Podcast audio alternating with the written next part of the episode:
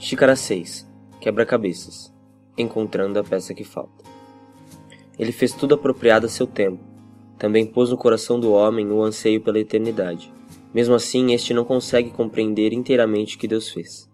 Eclesiastes capítulo 3, versículo 11. O ser humano vive em constante busca de preencher a peça que lhe falta em seu coração.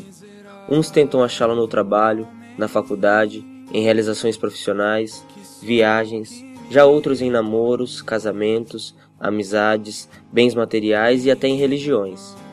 Quando conseguem obter todas ou boa parte das peças que faltam, percebem ainda a presença do mesmo vazio.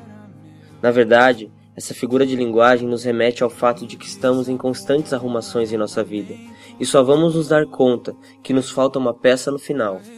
Hoje, a proposta dessa xícara de fé é inverter as coisas, é buscar a peça que falta, colocá-la em seu lugar e a partir de então ver o quebra-cabeça sendo montado. E o que é essa peça que falta? Na verdade, a pergunta correta seria: quem falta? Deus. Em outras palavras, a resposta seria: primeiro, buscar e encontrar Deus. E buscar-me-eis e me achareis quando me buscardes com todo o vosso coração. Jeremias capítulo 29, versículo 13. Segundo, colocá-lo em primeiro lugar. Mas buscai primeiro o reino de Deus e a sua justiça, e todas essas coisas vos serão acrescentadas. Mateus capítulo 6, versículo 33. O autor de Eclesiastes afirma que Deus deixou propositalmente esse espaço vazio em nós, mostrando que apenas ele mesmo poderia preenchê-lo.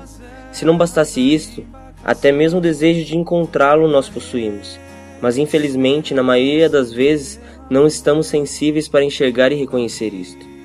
Novo tempo tempo de recomeçar o quebra-cabeça e não mais quebrar a cabeça.